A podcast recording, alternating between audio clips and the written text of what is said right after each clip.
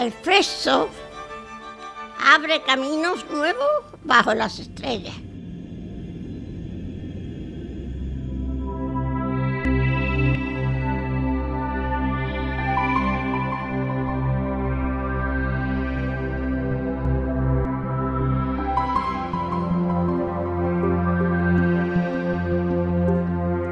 Todos estamos en el mismo agujero, pero hay algunos que miran hacia el horizonte, especialmente el corresponsal más singular de la radiodifusión mundial, el gran Eduardo García Llama. Eduardo. Hola, buenas noches Paco. ¿Hace frío en Houston? Aquí es raro que haga frío, estamos a gusto. Houston es una ciudad de carreteras. Primero hicieron las carreteras, luego las autopistas y luego pusieron unas viviendas. solo, hay solo hay carreteras.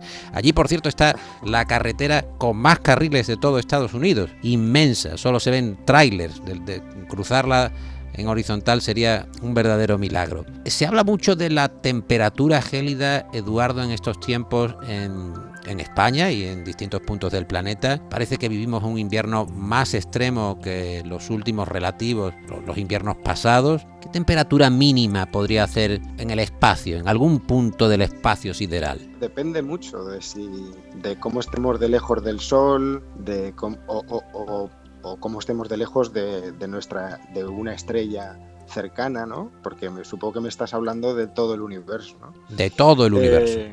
De todo el universo. Bueno, pues si empezamos aquí en, en nuestro sistema solar, en, en, nuestra parcelita. Aquí al lado. De, en nuestra parcelita, eso es de, de, universo más, más cercano, que es nuestro sistema solar, que como sabes, pues orbita luego alrededor de la galaxia, de la Vía Láctea, ¿no? Y luego hay muchísimas miles de millones de galaxias. Pues aquí en nuestra parcelita, pues si estamos cerca del Sol, pues la temperatura va a ser bastante alta, ¿no? Pero si estamos lejos, pues será, será baja. Es decir, hay todo un rango de temperaturas en las que nos podemos mover. Por ejemplo, fíjate en la Luna, que no tiene atmósfera y por lo tanto, pues toda la energía que recibe del Sol, pues prácticamente no se ve amortiguada con, con nada. Ahí, si, si, te pega el sol, la temperatura puede ser de unos 150 grados centígrados, ¿no?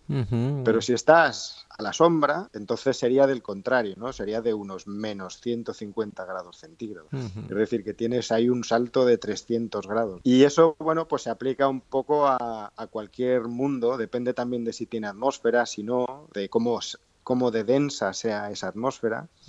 Eh, y de nuestro sistema solar, Eduardo, ¿cuál es el planeta más frío? Bueno, pues el planeta más frío es el que más lejos está. Tú sabes que antes Plutón era un planeta, ¿no? Ahora ya no lo es. Lo han degradado. Pero bueno, entre nosotros vamos a decir que sí que lo es. Un planetita. es un, pequeño planeta, un planetita. Eso es. ¿Le tenéis cariño pues en la NASA a Plutón? Igual que se le coge cariño quizá al amigo más rebelde, aquel que te mete en más problemas. Fíjate que, Plutón ni siquiera nos ha metido en ningún problema, es un poco que lo hemos sacado de la lista nosotros, ¿no? Y no, nos ha hecho nada, el, pobre no nos Pobre ha hecho Plutón. Obviamente hay una lógica detrás, ¿no? En términos de astronómicos, etcétera, pero todos los que hemos crecido, pues eh, sabiendo o creyendo ¿no? que Plutón, considerando que Plutón era un planeta de nuestro sistema solar, pues obviamente sí se le tiene cariño. Mm. Y en toda la comunidad astronómica, ¿no? en, el, en el mundo, en todas las agencias espaciales y tal, pues a pesar de la clasificación nueva, pues oye, a, todos tenemos nuestro corazoncito, ¿no? Y Plutón pues está ahí. Oye, en, la NASA, cuando me llevaste a visitar la NASA tan gentilmente y me enseñaste las instalaciones, me contaste que, que los terrenos, de hecho, se veían algunos longhorns, este ganado, este, este ganado vacuno de enormes cuernos, cuernos como si fueran serpientes. Era un terreno terreno cedido, que durante mucho tiempo fue un terreno de pasto, un terreno donde realmente lo que había era, pues eso, eh, crianza de, ganado, ¿no? Y, de hecho, el ganado que se ve ahí, pues eh, es de, creo que son de algunos experimentos que se llevan a cabo en la en una de las universidades de aquí de, Houston, ¿sabes? Y, de hecho el terreno del Johnson Space Center entero, si te fijas cuando estuviste, viste que era como un campus, ¿no? Parecido a un campus universitario. Claro, es que en realidad es, se construyó teniendo en cuenta un poco que si, que si aquello del... Claro, tú ten en cuenta que lo del programa espacial tripulado y lo de la Luna era algo que nadie, nadie tenía la seguridad ni la certeza de que eso iba a funcionar, ¿no? Y entonces cuando se construyó, eh, cuando se construyeron estas instalaciones, pues se pensó un poco en que pudiesen ser adaptadas luego a un campus universitario, ¿no? Porque realmente el propietario de ese terreno es la Universidad de Rice. y, creo que hay un convenio con la NASA por el cual, bueno, estos terrenos, si en, si en su día pues no estuvieran dedicados a, la exploración espacial, pues pasarían a la Universidad de Rice. Claro, la, aquí de Houston. La propia universidad que es la, propietaria de los, de los terrenos. El Apolo 11, eh, ¿cómo se eh, llegaron a, a, evaluar las características de los distintos aspirantes a eh, incorporarse a esa misión? Y, cuáles son las peculiaridades, no sé cuántos astronautas puede haber ahora mismo en la NASA o cuánta gente se está formando para, para ser astronauta, pero me llegaste a contar que había astronautas que se quedaban dormidos del aplomo, de la seguridad, eh, de la quietud psíquica o de la estabilidad emocional que tenían, se quedaban eh, dormidos incluso en el lanzamiento o en, en la llegada a la Tierra de la propia nave no, es algo común, ¿eh? ¿eh? yo te lo conté, si, si recuerdas, eh, claro, ya ha pasado un poquito de tiempo, como, como una excepción, eh, era el, el, nombre de este astronauta es Gordon Cooper, que fue uno de los primeros astronautas del programa espacial americano que se llamaba el Proyecto Mercury. ¿no? Ten en cuenta que antes de Apolo hubo otros dos programas en los que a lo mejor no nos, no nos fijamos mucho porque no fueron a la Luna, pero que fueron indispensables ¿no? para que el ser humano pudiese, pudiese viajar a la Luna y que luego se pudieran hacer tantas cosas en el espacio. ¿no? Bueno, esos programas fueron el programa Mercury primero, que era solamente, era, además tú viste allí, la, la viste aquí, la cápsula de un tripulante tan pequeñita.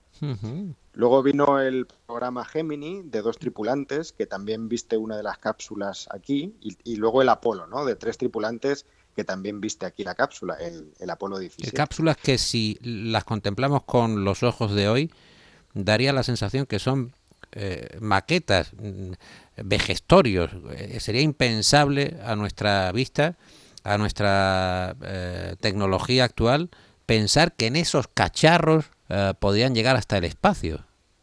Y sin embargo funcionaban, daban su rendimiento. Sí, y además funcionaron de hecho fantásticamente bien. ¿eh?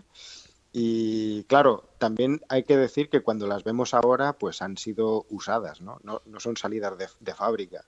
Pero sí que dan una impresión, pues, bueno, de la tecnología de aquel tiempo, ¿no? Que, estaba, pues, obviamente y lógicamente por debajo de lo que podríamos ver hoy, ¿no?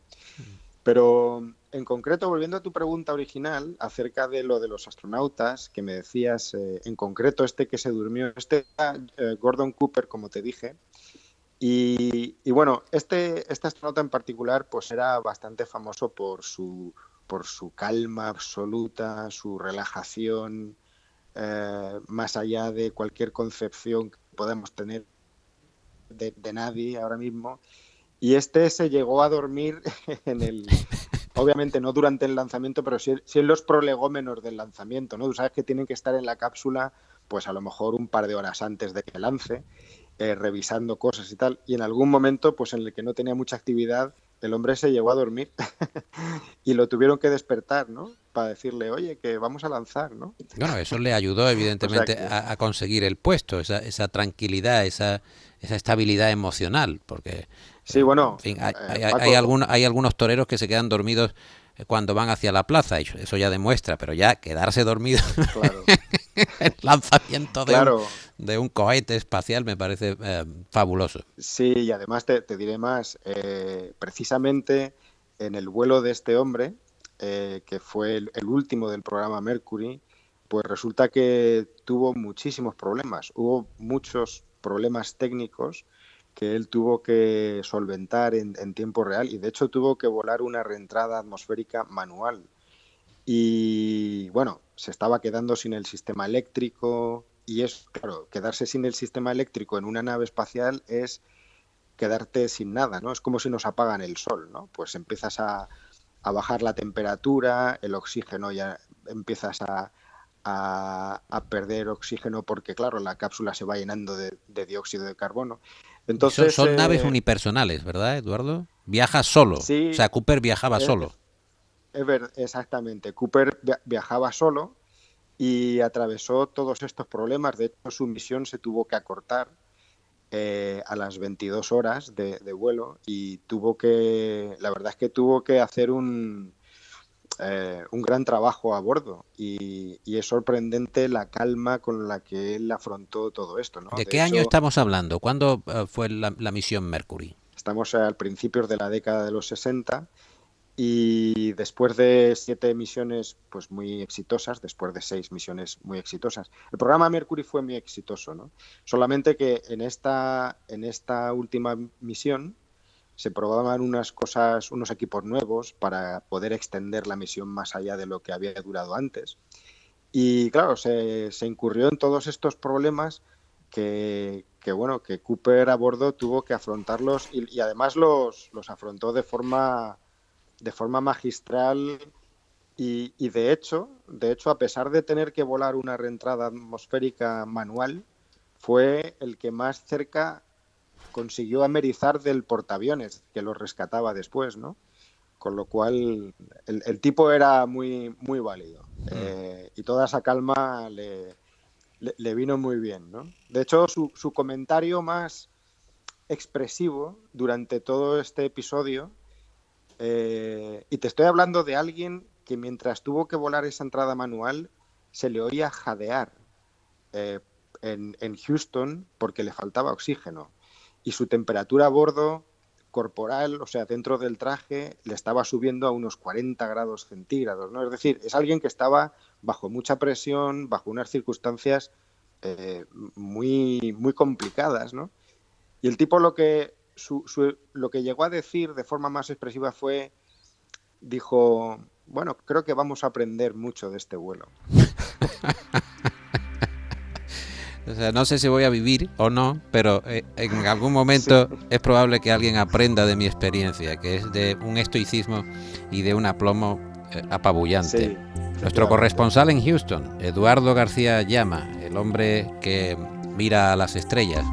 Te mando un abrazo fuerte. Un abrazo, Paco.